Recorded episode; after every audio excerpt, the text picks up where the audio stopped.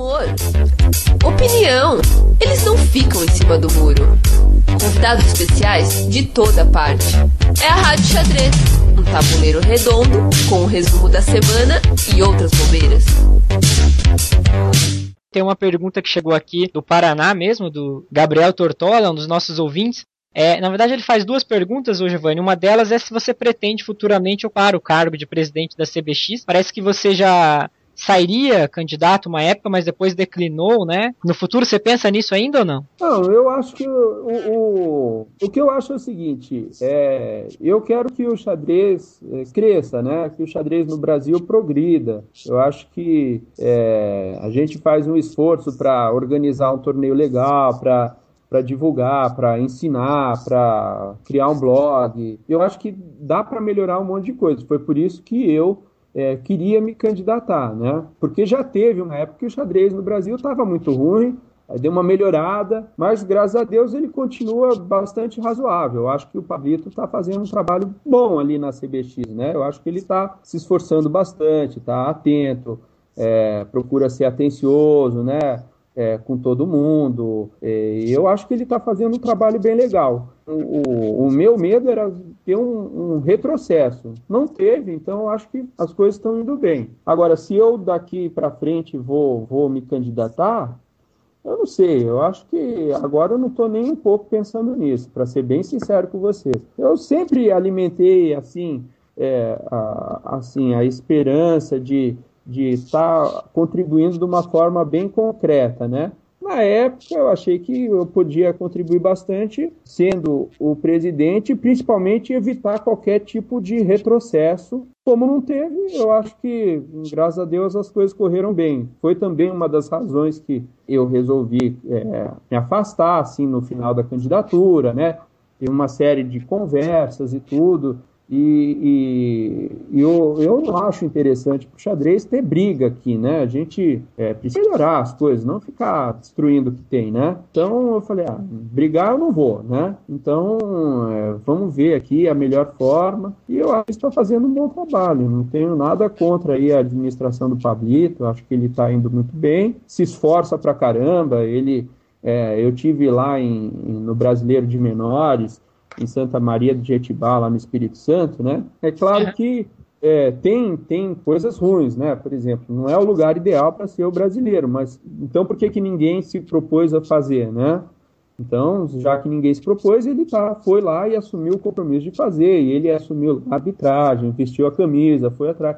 Então é um cara que está muito engajado. Eu acho que eu não tenho nada contra ele e até parabenizo muito o trabalho que ele tem feito. Né? Acho que ele está indo bem. O engraçado que eu percebo também, Giovanni, é que a gente já, já conversou aqui sobre o Giovanni candidato a presidente, o Giovanni adutor, o escritor, o jogador, o pai, e tudo isso girando em torno do xadrez, a gente percebe que você realmente é, tem essa paixão muito grande pelo esporte e por fazer ele crescer. Tem alguma outra área do xadrez que você queira atuar mais intensamente, que você ainda não pôde desenvolver muito, assim? É, o, o, o vamos dizer assim, eu acho que é, eu gostaria muito de poder ter condições de organizar dentro daquilo que eu acho que é um padrão de excelência, né? Mas é, ainda a gente está muito longe disso. A gente tem que começar aos poucos, trabalhar muito e crescer rápido, né? Isso que eu estou procurando fazer, né? A gente começando pequeno, fazer crescer. Por exemplo, organizei o Sudeste Escolar, né? A gente procurou fazer um trabalho bem feito, pô, uma trabalheira, organizar tudo, é, colocar telão, colocar de filmagem, ter o quadro suficiente de árbitros para não ter nenhum tipo de problema de arbitragem, poder estar tá falando com todo mundo, lanche para todo mundo, camiseta, brinde, entrar, trazer patrocinadores, né? Que mesmo sendo, é, vamos dizer assim, um, um, evento não tão grande, mas poxa, o pessoal começa a apoiar o esporte, o menor que seja, né? Sempre ter um patrocinador é um negócio que é, é bacana, você é, deixar um brinde para os participantes. Então, eu acho que ainda tem muito para melhorar, né? Eu queria fazer um, um mega hotel, com, sabe, um, um, ambiente muito legal. Mas ainda, eu acho que essa parte de organizar eventos é um negócio que eu queria é, contribuir também, né? A gente vai fazer uma clínica, né? Eu vou fazer junto com o Peliquet uma clínica aqui no Clube de Xadrez, em São Paulo. São três dias. Isso daí é um outro negócio que eu acho que é muito legal. Poxa, Outros esportes não tem clínicas de, de tênis, de karatê, de lutas, de futebol e coisa, né? Explicar um pouco melhor aí como vai ser, senão o Leandro vai achar que tem alguém contundido aí no xadrez. que é não, as contusões de cabeça são mais difíceis de contornar, né? Tem umas aí que a gente até tenta, mas não dá certo. Mas enfim, é, no dia 29, 30 e 31 eu e o Peliquet vamos fazer um intensivo de férias, assim, de 20 horas no clube de xadrez. E aí a ideia é que a gente pare as diversas partes, assim, do jogo, né? Treinamento, cálculo, é, muita coisa de coaching, de, de gente que tem experiência de jogo, de partidas de decisão, né? Também procurando ajudar aqueles que vão jogar o Pan-Americano de menores, né? Não tem muita gente que vai para o Pan-Americano no Bento Gonçalves, poderia aquecer os motores nesse, nesse, nesse treinamento que a gente vai fazer. Isso daí até vai estar, tá, já está divulgado lá no, meu, no, no site que eu estou agora, que é o eventosdexadrez.com.br, né? O pessoal pode pegar mais informações e, assim, entrar em contato, se inscrever, né? Vai ser um treinamento bem legal, porque é, vou, vou aliar o Pelican, que já tem uma experiência muito grande, né? principalmente também com, com crianças e coisas jovens e tudo, e o meu o meu know-how, assim, que também tem de treinamento, porque eu estou com alguns alunos, bem menos que o Pelican, né? que eu trabalho mais com o Tiago, com o Arthur e com os meus filhos, né? agora com o Marcelo também lá do Mato Grosso, mas é, é, eu tenho muito a trazer da parte pessoal, assim, né? Que eu vivi lá o que eles vão viver, de estar de tá disputando o Pan-Americano, de de estar tá com aquelas dúvidas e o apuro de tempo e como é que eu me preparo, o que, que eu me concentro e o que eu faço, o que eu não faço, né? É, vou namorar, não vou namorar, o que eu faço, né? Então, é uma parte importante, hein? É, essa é uma parte importante, com certeza, né? Então, ainda mais, poxa, sub-16, sub-18. tá na idade, é, né? Como diria. Hormônios à flor da pele, né? O que, que foi? Não entendi. Eu falei hormônios à flor da pele, né? Sub-16. É, então. Eu falei que é a idade, né? Pois é. Namoro antes de perder ou depois de perder. Efeitos psicológicos, tudo isso. É importante saber. É, essa parte de namoro aí é o que mais interessa para o Leandro, mas, Giovanni, isso é, é o público-alvo aí desse treinamento específico, então, para quem vai jogar, não, não, ou outras é pessoas que tiverem interesse também poderão participar? Não, ele é aberto. A gente vai fazer aberto. Quem quiser participar, pode. Né? Uhum. É, vai ser muito mais útil para quem for jogar o torneio lá, porque vai estar tá se aquecendo, né? O que acontece às vezes a gente chega para um torneio e está meio desligado. É o que eu falei, eu estava, por exemplo, lá nesse Mundial da, da Turquia por equipes, eu estava conversando bastante com o Sassikiran, que é da Índia, né? É, ele falou, poxa, a gente se reuniu é, 15 dias antes do torneio para ficar treinando com o Psarres, né? E, e, a equipe da Índia, ele falando, né? Uhum. A equipe da Índia se reuniu, fomos lá, treinamos. Ah, eu falei, pô, vocês viram muita abertura? Não, a gente não viu nada de abertura, a gente viu só coisas para exercitar o cálculo, tá exercitando o cálculo, é, exercitando o raciocínio, avaliação, decisões. Falei, ah, pô, legal, né? E daí tanto é que eles, eles tinham, eu acho que o rate parecido com o nosso, de rate médio, ou um pouquinho mais que a gente, e eles ficaram em terceiro, né? Jogando por cima ali, tudo, com bons resultados. Inclusive ganharam então, o match, né? Que jogaram com a gente na, uma das últimas rodadas, não foi? Ah, é, nos destruíram lá. Mas é, é o que é que eles estavam aquecidos, né? Eles chegaram já com o motor aquecido, ligados, né? Estavam ligados no torneio. E isso, às vezes, se você não entra ligado, às vezes você vacila, escorrega duas primeiras rodadas, você já não tem chance de nada. É verdade, com razão. Ô Giovanni, a gente poderia oferecer aqui então para um ouvinte da Rádio Xadrez um desconto aí na, na promoção dessa clínica, hein? O que, que você acha? Se quem ouvir a Rádio Xadrez com Giovanni Vescovi, um, ah. sorteia para uma pessoa um desconto lá na clínica? Não, não pode ser uma coisa do tipo? Ah, vamos fazer uma promoção aí. Eu vou falar para ele que é sócio nisso daí também, né? Então, mas eu, Eu, eu garanto, eu a garanto. Pode, vamos fazer aí um. Legal, hein? Já conseguimos mais uma promoção nova aqui para os ouvintes, hein, Leandro? Opa, é, então. Coloca, coloca, o nome aí do Giovanni e do Peliquet como apoiadores do, do Rádio Xadrez, hein? Legal, com certeza. Peliquet que é um dos caras também que a gente tá caçando aí para fazer uma entrevista com ele. Tá difícil, quem sabe de repente depois da clínica ele tem uma folguinha, né? Pô, depois do PAN, né?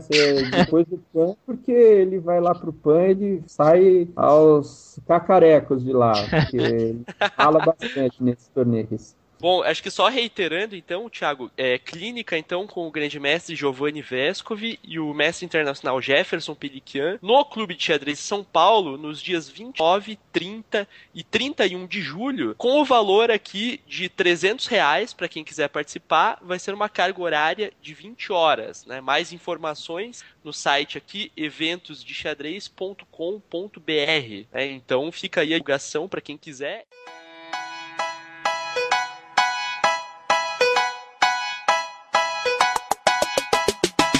Look inside, look inside your tiny mind and look a bit harder. Cause we're so uninspired, so sick and tired of all the hatred you harbor. So you say it's not okay to be gay, well, I think you're just evil. You're just some racist who can't tie my laces. Your point of view is medieval.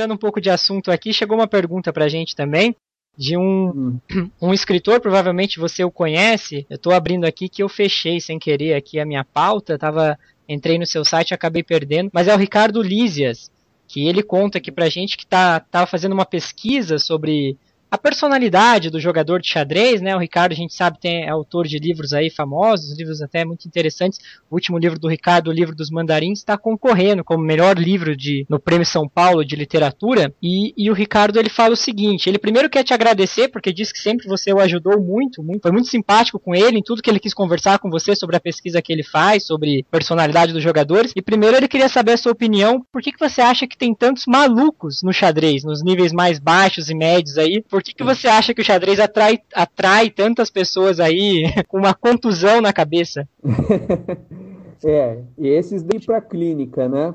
É, para outra. O, a pergunta, né? Tostines vende mais porque é mais fresquinho ou mais fresquinho porque vende mais, né? O xadrez faz louco ou é louco que gosta de xadrez?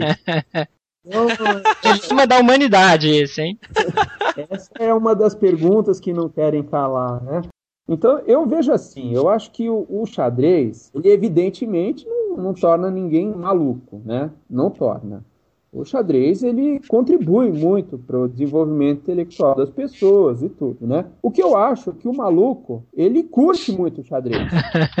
Se o maluco gostasse de jogar bola, putz, ia ter muito maluco jogando bola, mas eu acho que o maluco chega lá para jogar bola, ninguém deixa ele jogar, ele fala, meu, cai fora. O xadrez não, feio para ele, porque ele pode se desenvolver do jeito que ele quiser. E se ele, e se ele de repente encana que o, o, o, bispo é melhor que o cavalo, eu não sei o que, que ele pode fantasiar que o bispo é melhor que o cavalo, o cara de repente tem aí um prato cheio para ele desenvolver a vida dele, né? O cara não precisa falar com mais ninguém no resto da vida. Ele pode ficar e, e depois é, ver uma partida analisada do, do Aronian, fala, daí ele me escreve lá, fala, pô, Aronian, você não entende a força dos bispos. Ele tem todo o direito, todo o espaço para desenvolver a loucura dele no xadrez. Então, acho que o, o cara que é maluco, ele se sente muito à vontade com o xadrez. Como ele pode se sentir muito à vontade, sei lá, jogando RPG, não sei, pode ter vontade, é, bingo. Deve ter maluco na cara. Eu não vou em bingo, mas deve ter maluco jogando bingo. É, não sei. Só que ele, é, é, ele se identifica muito, porque ele não vê nenhum obstáculo, né? Então a, o xadrez ele, ele tá aberto. O cara pega um tabuleirinho, mexe as peças ali, ele tá jogando xadrez. Ele pega um livro, ele está sozinho, ele não, não, não gosta de falar com ninguém, ele não conversa com ninguém, mas ele está ali participando, ele pode jogar hoje na internet, um milhão de coisas. Por isso que o xadrez tem tanto maluco. E aí o que acontece às vezes, né? Muitas vezes, é que esses malucos às vezes afugentam os outros, os não malucos que gostam deles também, né? É bem comum até, né? Uma pessoa que está começando, começando a aprender ali, por exemplo, quando houve umas histórias aí de alguns GMs famosos até aí do Brasil, não vou nem citar nomes, né? Mas fica, é. se assusta com algumas coisas, né? Pois é, aí vira o caos, né? Porque aí, daí a gente perde dos dois lados, né? Entra muito maluco e os não malucos que podiam entrar não estão entrando, né? Daí a gente fica com estigma, aí, aí ferrou geral.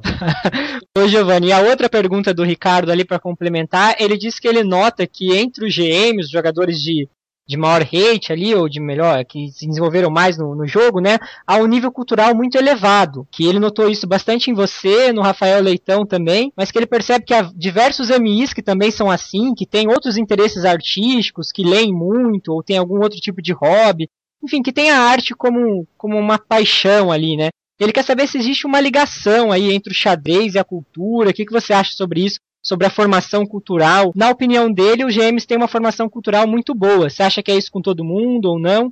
Ele cita você, o Leitão e o Mauro de Souza também. O jogador forte, ele, ele, em geral, ele acaba tendo uma boa cabeça, né? Porque ele, ele entende a lógica do jogo, ele sobressai e tudo. Esse jogador forte, ele acaba viajando mais, acaba ganhando em conhecimentos gerais, em cultura geral e tudo, né? É, é claro que não é regra, né? Mas é, muitos dos que viajam muito acabam tendo um nível médio geral bom, porque eles acabam aprendendo outros idiomas, eles acabam socializando com o pessoal de outros países durante os torneios, né? Eles acabam é, lendo muito, porque viajam muito também. E, e, e, em geral, você vai ter, cada um tem o seu interesse, né?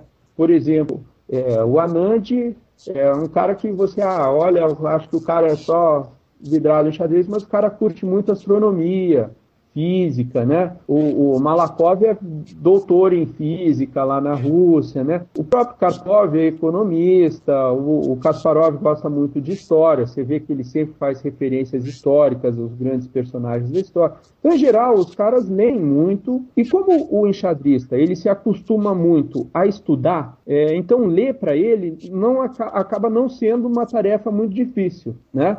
Principalmente se ele gostar do assunto. Uhum. Então, acho que isso. Em geral, eu chutaria que é por isso, né? Para responder aí a pergunta do, do Ricardo, né? Que, por sinal, é, eu li o livro dele lá, o livro dos mandarins, muito legal, muito legal mesmo. Recomendo, viu?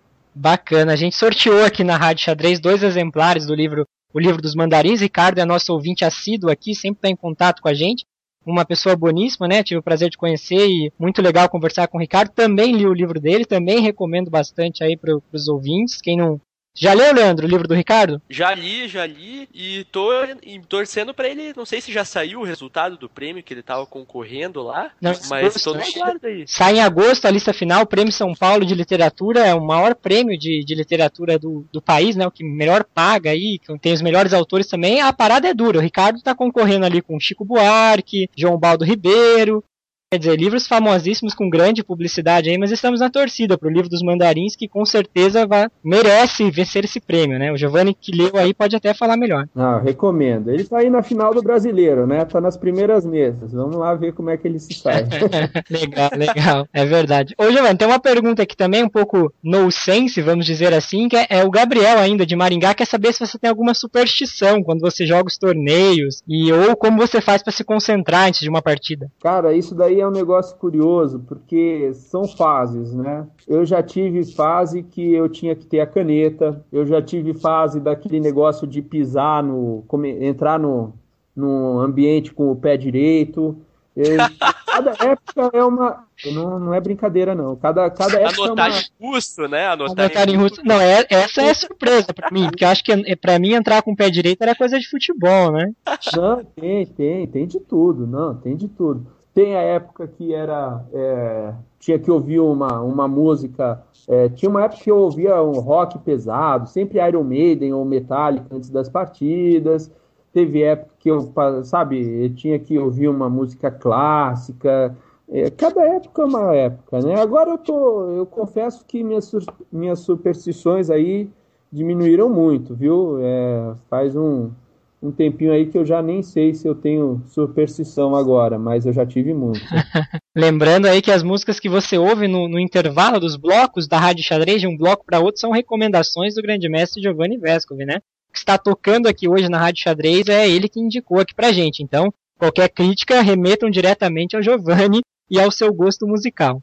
É. E faltou você dizer se você, como você faz para se concentrar durante uma partida. É, isso daí também é, é, é de época, né? Porque é, na verdade, o, o certo é, é, chegar um pouco mais cedo, dar uma, uma concentrada. Teve uma época, é, num Mundial que eu joguei juvenil, 95, acho, na Alemanha, eu tive uma experiência muito legal. Eu sentava um pouco, eu estava super resfriado, eu tava, não conseguia comer, fechada, mal conseguia beber e tudo, tava bem ruim lá no torneio, né? Mas eu chegava para jogar, tentava ali, começava a partida, é, eu, não, eu não jogava logo de cara o meu lance. Eu ficava de olho fechado, assim, que dava um clarão assim na minha cabeça, e era um negócio meio meio zen, assim, inexplicável. Eu ficava assim, só de olho fechado, é, é, esperando, esperando, concentrando, pensando um pouco no que, que eu vou jogar, né? Porque eu já tinha preparado um pouco, mas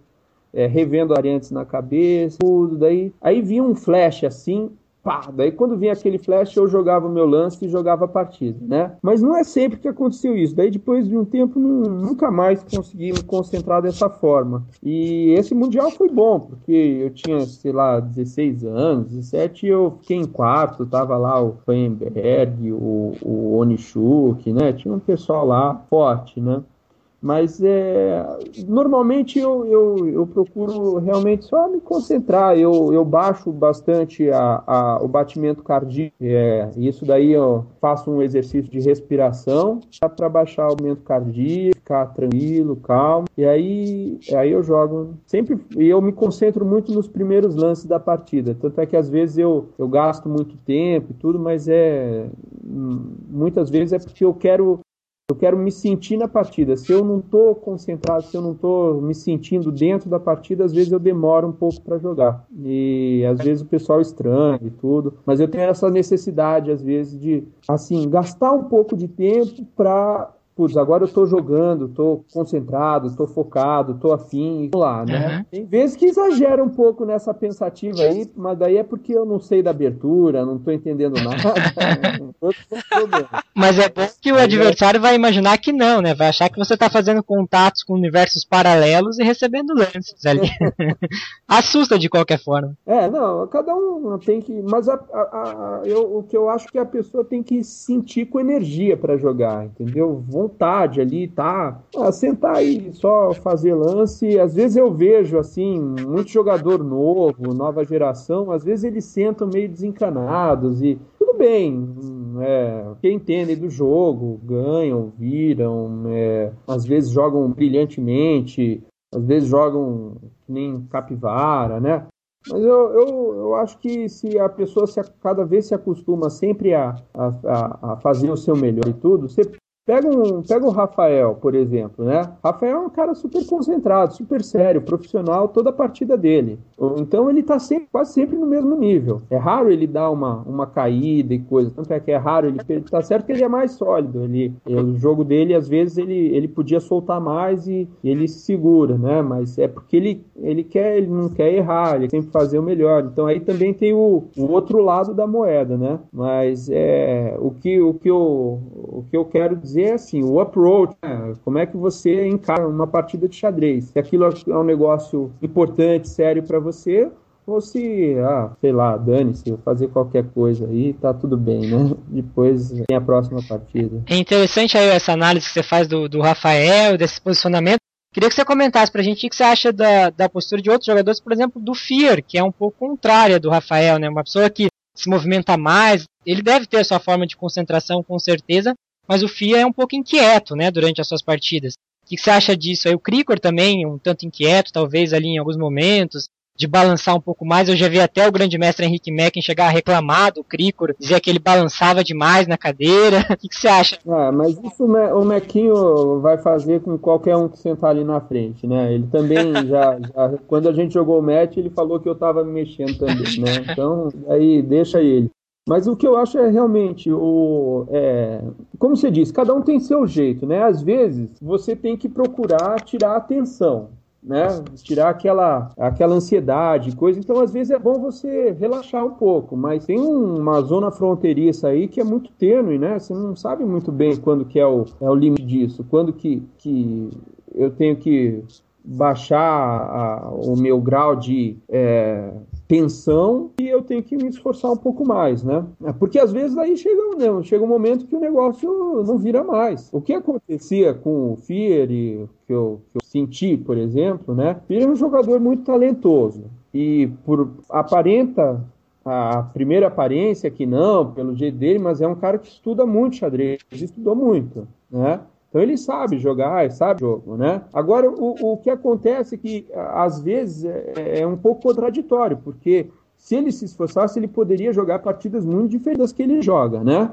É, é, pelo menos o jogava. Então, o que acontecia? Ele foi, ele tinha um, um índice de aproveitamento é, com jogadores abaixo de 2,400 muito alto, né? Ou abaixo de 2,450 muito uhum. alto. E aí ele, ele rateava muito com, com, jogadores mais fortes. Aí o que acontecia? Às vezes também, é, quando, quando ele estava entrando no, no, no nível dos mais fortes, assim, coisa, ele pô, era um negócio legal, ele chegava muito motivado, ele chegava sem pressão nenhuma, e, e, as pessoas não conheciam muito bem ele, não sabiam muito bem do jogo dele, tudo, né? Então, é, ele jogava. Só que daí o pessoal também começa a se adaptar ao jogo dele. Sim, tá, né? Uhum. Pra ver, pô, que toda hora vai, vai ficar perdido e vai enrolar, ou vai pressionar. Não, peraí, não é assim. Uma vez ou outra, tudo bem, né? E esse gambito do rei aqui, né? É, é pois é, não dá para começa... jogar isso para sempre, né? É, daí o pessoal começa, né, a, a perceber algumas falhas. E aí o que acontece é que ele subiu muito rápido, né? Ele teve um, um, boom muito bom e aí ele teve um tombo. E, e esse tombo machucou muito ele, assim. Então a, eu não sei o que, que ele está pensando agora, como é que ele está se sentindo, porque já era para ele ter voltado a 2,600, né? É, ele já, ah, quer dizer, o dele é 2,620, 30, né? 2,600. Na nossa força ali, ele já mostrou que tem jogo para isso e, e, e, já chegou a isso, né? Então a força dele é certamente assim acima de 2,600, né? Sim, sim. Mas, pô, tá demorando demais. E eu acho que isso daí é por alguma questão psicológica, né? E aí a pessoa, se não tem um, algum amigo, alguém que, que dê algumas orientações boas, corre risco de, às vezes, não se encontrar muito bem e, e acabar indo para um caminho que, não, não, que ele deveria pegar, né? Então, é, é, difícil dizer dos outros, né? Mas eu acho que é, é certamente é um problema.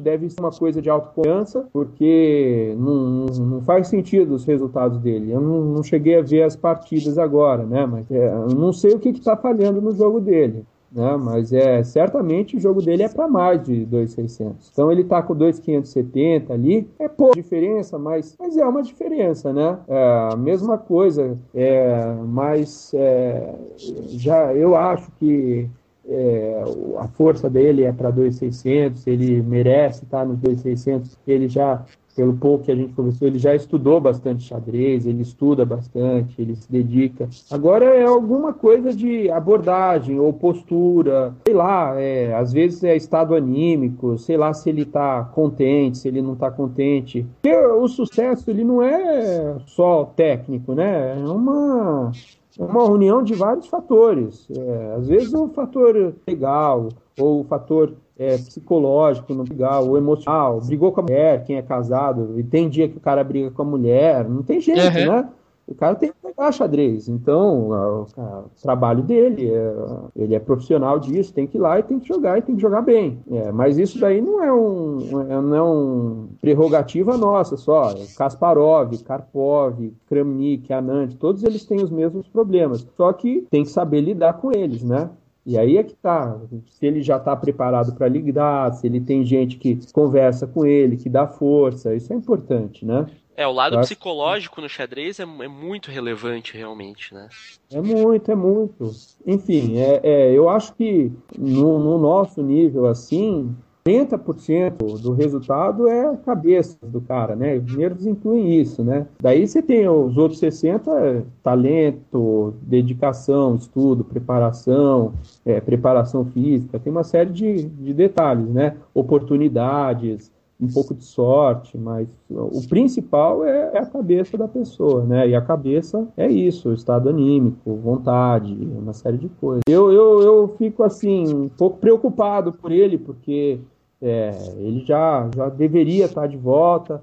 O Cricor é um, é um. Eu acho que não está no mesmo nível do, do Fier, embora tenha ganho agora, acho que ganhou duas vezes do Fier agora na Europa. Duas né? vezes, uma partida rápida e uma partida no torneio pensado, na, no qual o Cricor fez a sua última norma de GM e vai sair como novo GM brasileiro, né? É, então, é um, agora é o momento do Cricor, né? Mas ele ainda não está no nível de 2,600. O Cricor está no nível de 2,550 a 80, 70, eu acho, uhum. né? É, acho que ele pode chegar rapidamente a essa força aí. E agora, o que vai ser dali para frente, não sei quanto que o poker ajuda ou atrapalha, depende do objetivo de cada um, né? É, o cara quer chegar a 2,700, hum, chega, só o cara se dedicar. Só que quantas horas de poker ele vai poder jogar por dia, né? São muitas, pelo que a gente ouve por aí, né? Por enquanto tá indo legal, né? Então a pessoa não. Mas isso é um negócio chato, porque a, a pessoa que tem talento e, e, vai bem e gosta das duas coisas, ela fica meio dividida. E é um horror para a pessoa que está lá dividida. Puta, eu vou jogar xadrez ou vou é, vou jogar pôquer, ou vou para a faculdade. Aí o cara acha que pode fazer, ah, vou levando tudo, né? Ao mesmo tempo. Daí passa 10 anos e fala, putz, e agora? O que, eu faço?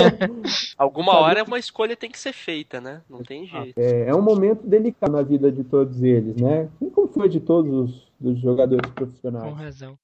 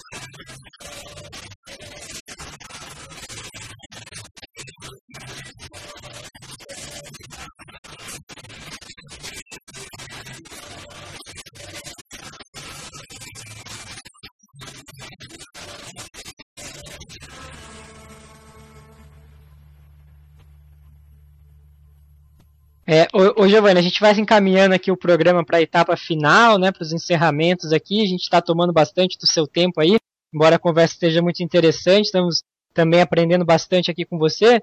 Mas precisamos encerrar esse programa. Afinal, a gente dorme, a gente trabalha também e, e, vamos chegando ao final aí. Seus filhos já devem ter dormido aí no seu colo. Mas uma coisa que eu não poderia deixar de te perguntar é quais são os seus planos aí, torneios que você vai jogar, de repente, a sua preparação para daqui até a Olimpíada, né? Que é, eu acho que um dos eventos que mais chama a atenção da comunidade enxadrística aí, dos brasileiros, né? Mesmo quem não está tão ligado assim, acaba dando uma olhadinha para saber como o Brasil vai na Olimpíada, né? A Olimpíada de xadrez é a Copa do Mundo do, do esporte, né, praticamente. E como que vai ser a sua preparação aí para a Olimpíada? E o que, que você pretende jogar até lá, se você vai jogar algum torneio? É, eu vou jogar agora, é, dia 9, eu estou jogando na Colômbia, então jogo um torneio fechado na Colômbia. É, depois eu vou estar tá fazendo um trabalho de treinamento acompanhando é, o pessoal que vai no Pan-Americano da Juventude, vai ter essa clínica e tudo, né? Depois eu talvez eu jogue mais um fechado que estão tentando organizar aqui no estado de São Paulo. E aí é, é, é, a Olimpíada, não vou ter outro torneio, né? Eu, eu tinha planejado um calendário para esse ano e tudo, que eu queria seguir, é, não deu, né? A gente é, não conseguiu é, montar a estrutura toda que precisa, é, é um investimento, tudo, né?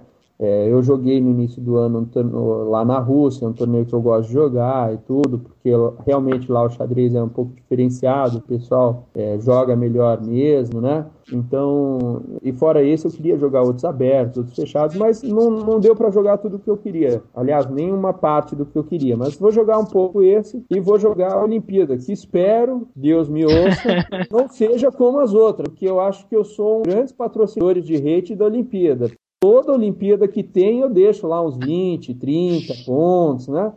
E tá, já incomodou, né? Aí não, né? Aí os adversários estão procurando o tabuleiro que você tá para enfrentar, assim não pode. É, vão me seguir, né? Aliás, por esse, esse de tabuleiro e coisa, eu até não, não conversei com, com o resto da equipe e tudo, porque tradicionalmente a gente sempre põe o, o rating e tudo, mas eu, é, é, claro que eu acho que se, se, eu, se eu pedisse coisa, ninguém ia negar, porque além do é, são poucos pontos, mas já é muito tempo que tem essa posição de número um no ranking e tudo, e também pelo brasileiro, uhum. né? Eu acho que ninguém ia questionar eu jogar no primeiro tabuleiro se eu, se eu quisse, né? Mas eu não. É, é, eu acho que até seria a escalação natural da equipe, todo mundo fazer por rede, como sempre foi. Mas eu até tô. Eu vou conversar com o Rafael, com o resto da equipe e tudo, porque de repente eu acho que ele podia ser um cara para ir para o primeiro tabuleiro esse ano. Eu, eu acho que ele, ele jogou bem no início do ano. Vamos ver como é que como é que a gente vai estar tá jogando lá, né? Porque eu vou jogar, eu acho que ele vai jogar também. Vamos ver como a gente vai se sentir, né? Uhum. Mas aí repente... a, a, tão aguardada revanche do contra o Diabov vai acontecer daí se cair um Brasil-Azerbaijão aí na, na Olimpíada? Não, Diabov, eu, eu queria era pegar o Nakamura, né? é, é, mas eu falei pro Rafael, vou, eu vou pra, pra Turquia só para pegar o Nakamura, né? Eu quero ralar esse japonês. só que só que daí eu cheguei lá, e falei, hum, do jeito que tá, eu vou é, tomar uma paulada aqui. Vai você, Rafael. Rafael lá para ser crucificado com o Nakamura, né? E guardei, guardei para um momento mais apropriado, né? Então ainda estou aguardando pegar o Nakamura e dar, dar um jeito, dar um ipom no japonês lá. Mas tem alguma questão especial aí envolvendo você ou Nakamura? Algum motivo para essa rixa? Não, não, já teve, já teve aí um, uns momentos assim, um, um, tempão atrás aí, um, um, torneio que a gente ganhou junto em, em Bermudas e coisa, né? Uhum. Ah, já faz tempo e coisa, mas é que eu não, não me cai bem ele, sabe? Então, do jeito eu acho que é, é putz, é, é, muita enganação ali, ó, algumas coisas do jogo dele, né? Aquelas caretas dele lá, coisa. Então, mas deixa, deixa estar, eu ainda pego ele. Tá certo, jurado aqui o Nakamura. Hein? Lançado o ah, desafio, né? Aí eu vou pedir a todos os santos aí, o pessoal vai fazer uma. vai contribuir aí. O dia que for Brasil e Estados Unidos, eu vou mirar. Fazer uma corrente, né? Uma corrente. Vamos fazer uma campanha aí pro positiva no dia que eu for jogar com o Nakamura. Com certeza. Nesse dia a gente lança a campanha Ipon no japonês, né? Vamos torcer aí todos os xadristas dar um Ipon no Nakamura, ficaremos na torcida. Mas a Rádio Xadrez já revelando uma informação aqui extra da Olimpíada, então, Leandro, praticamente ninguém sabia essa, né? O Giovanni fez ah, já tem uma atenção aí para a Olimpíada. Já tem, uma é. já tem um objetivo claro, né? O objetivo claro é encontrar os Estados Unidos lá. Eu diria que é uma revelação bombástica, então. O revelando todos os seus desejos de bater o grande mestre nipo-americano, digamos assim, Ricardo Nakamura. Vamos aguardar, né? A gente tá aqui na torcida, com certeza. O pessoal gosta de polêmica, né? Então tá aí, ó. Quero, quero ganhar do, do Nakamura. Não foi agora, não foi em janeiro, mas eu ainda pego ele. Tá certo, tá marcado então e vamos ficar na torcida aqui para derrubar o japonês. É, Leandro, a gente não pode deixar de fazer pro Giovanni aquela pergunta clássica aqui da Rádio Xadrez, que a gente faz para todo convidado, esse sim é o momento de colocá-lo contra a parede, né? esse é o momento, com certeza. Então, Giovanni, esse, essa é uma pergunta que todos os convidados responderam e você não, não vai escapar. Então, me diga, Giovanni, agora é a hora da pergunta bombástica da Rádio Xadrez. Grande mestre Giovanni Vesco, quem do xadrez você mandaria para o xadrez? tá brincando? Vocês fazem essas perguntas toda vez? toda vez, toda vez. Inclusive entre as e, e, você, por enquanto, não foi mandado para xadrez ainda. Ninguém mandou o Giovanni para o xadrez, mas outras pessoas aí já já foram mandadas pro xadrez, né, Leandro? O Silvio Dayanov, quem mais mandaram pro xadrez aí? E a, o Peter Leco já foi mandado. O Milos mandou o Peter Leco pro xadrez. O Alfeu mandou o Peter Leco. Ah, o né? Alfeu, é. O Milos mandou o argentino, né? Como chama aquele argentino? É, não, acho que é Quinteiro. Quinteiros, é verdade. O Milos mandou o Quinteiros. Enfim, ninguém escapa. Aqui você vai ter que mandar alguém pro xadrez, diga o nome ou não, mas tem que fazer aí referência, quem é a pessoa e por que ela é mandada ao xadrez. Quem que vai pro xadrez? Olha, caramba, essa pergunta eu não esperava. Vocês... Agora eu tenho que. Tenho que Se quiser mandar um... o Nakamura, aproveitar, né? Já que a gente tá aí nesse clima. Ah, é o Nakamura mesmo, viu? Tá declarado ali, né? O Nakamura. Já, já tinha respondido antes essa. Nem sabia, já tava respondendo. Já, já, tinha respondido a pergunta. Nem, nem foi tão natural o negócio, não é que falei, poxa, fiquei surpreso agora, mas Nakamura pro xadrez. então está aí o voto do, do Giovanni para o grande mestre americano Ricardo Nakamura, ele que irá para o xadrez nesse programa, então. E só lembrando, né, Thiago, que o, o GM Giovanni Vescovi também já ganhou votos aí na eleição do mestre mais bonito do Brasil, né? Então também a gente tem que fazer referência Opa. a essa eleição que a gente tem feito é aí. É verdade, sempre que é uma convidada, é uma mulher aqui na Rádio Xadrez, Giovanni, a gente, em vez de perguntar quem ela manda pro xadrez, a gente pergunta qual o GM mais bonito. E você ali tá pau a pau disputando a, a primeira colocação ali com, com Milos, Leitão. Opa. Tá equilibradíssimo ali. São tão bonitos os GMs brasileiros que o empate é quase absoluto. Opa, então eu posso, eu vou, vou voltar a jogar futebol, fazer uma corridinha, pode, pode vou, vou tentar liderar essa daí também. Tá certo, a gente vai te mantendo informado aqui sobre como vai a disputa do GM mais bonito, mas tá aí então, para o xadrez, Giovanni mandou Icaro Nakamura, o norte-americano, e prometeu, vai vencê-lo nas Olimpíadas agora em outubro. Estamos na torcida. Bom, vamos encerrando então, pessoal, essa rádio xadrez de número 20, 21 aí, com o grande Giovanni Vesco. A gente agradece ao Giovanni aqui pela atenção, pela disponibilidade, conversou com a gente gentilmente aqui, aceitou nosso convite. Giovanni, nós aprendemos muito aqui com você, ficamos gratos, temos certeza que os nossos ouvintes também aprenderão bastante. Foi uma entrevista muito interessante.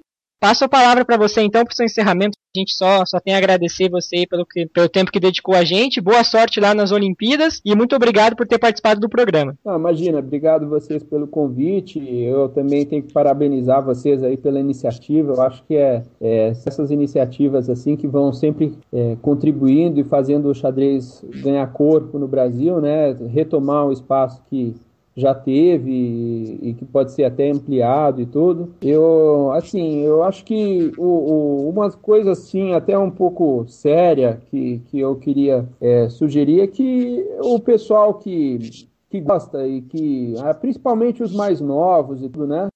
que se dediquem um pouco mais aí, porque a gente tem condições aí de estar tá ajudando, contribuindo, é, ensinando, mas é, realmente para você ter o sucesso, é, além de você gostar muito, você tem que se, se esforçar, né? De que o sucesso é 99% de transpiração e 1% de inspiração, né? Então, é, realmente é, eu fico bastante emocionado quando eu vejo é, crianças jogando e gostando de xadrez e aí eu sinto só porque elas ah, acabam se desistindo muito cedo. É, não, é, não é impossível, não é difícil é, chegar a nível de mestre, até grande mestre.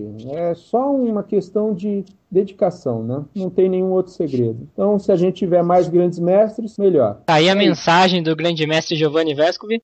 Leandro Sales, boa noite, sem encerramento aqui para a Rádio Xadrez. Você que esteve aí curtindo as suas férias aqui da rádio, né? Deve estar bronzeado aí, todo bonitinho. Palavras finais tô bronzeado e eu não posso deixar de agradecer a presença do nosso grande mestre número um do Brasil, que agora já prometeu pegar aí de jeito o Nakamura. E Giovanni, eu queria que você deixasse também aí um nome, quem sabe aí, que você gostaria de ouvir então aqui na Rádio Xadrez. Já tivemos aqui Milos, já tivemos Leitão, agora você tá, tá nos prestigiando aqui.